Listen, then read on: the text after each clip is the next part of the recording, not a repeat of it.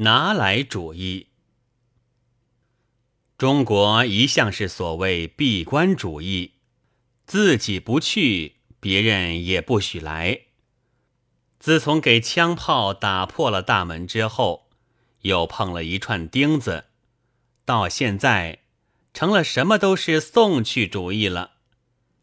别的且不说吧，但是学艺上的东西，进来就先送一批古董到巴黎去展览。但终不知后事如何。还有几位大师们捧着几张古画和新画，在欧洲各国一路的挂过去，叫做发扬国光。听说不远还要送梅兰芳博士到苏联去，以催进象征主义。此后是顺便到欧洲传道。我在这里不想讨论梅博士演绎和象征主义的关系。总之，活人代替了古董，我敢说，也可以算得显出一点进步了。但我们没有人根据了礼尚往来的仪节，说道：“拿来。”当然，能够只是送出去，也不算坏事情。一者献得丰富，二者献得大度。尼采就自诩过他是太阳，光热无穷，只是给予不想取得。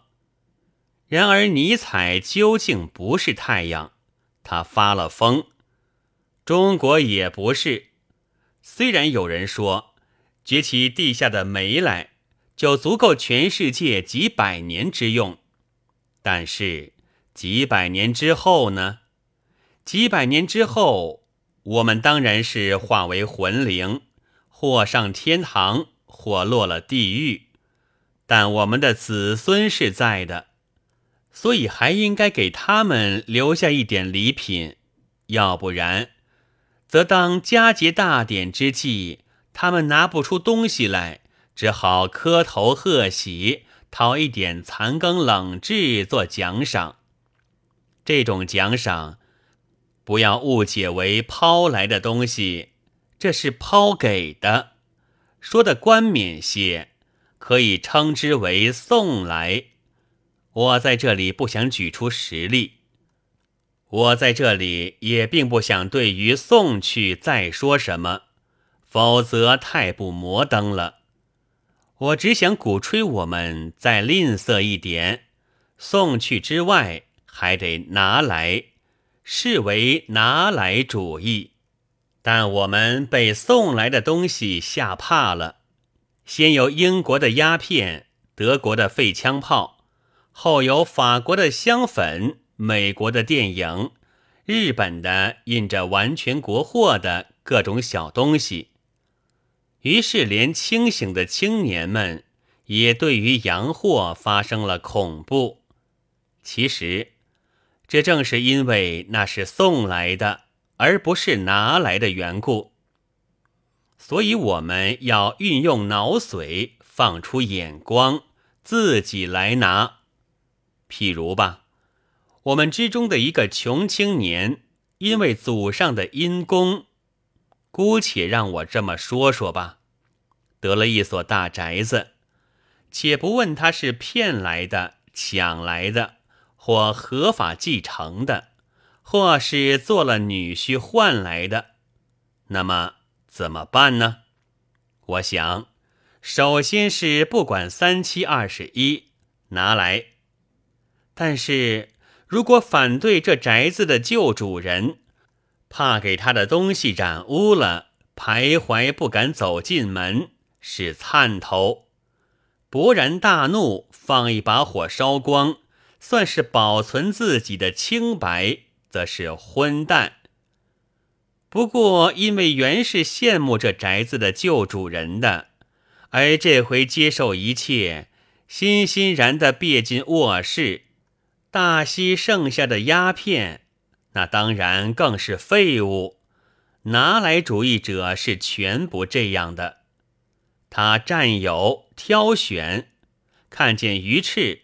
并不就抛在路上以显其平民化，只要有养料，也和朋友们像萝卜白菜一样的吃掉，只不用它来验大宾。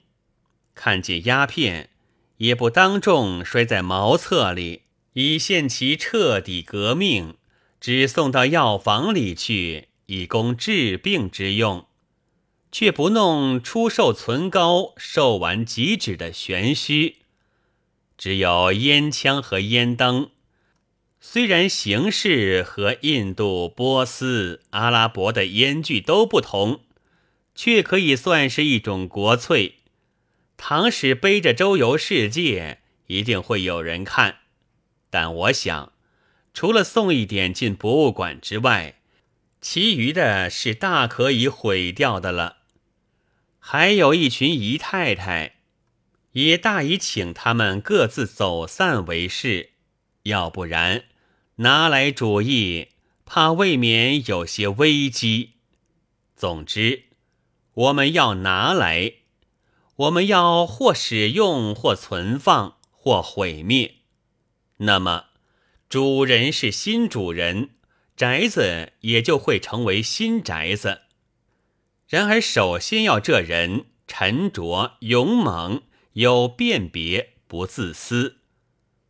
没有拿来的人，不能自成为新人；没有拿来的文艺，不能自成为新文艺。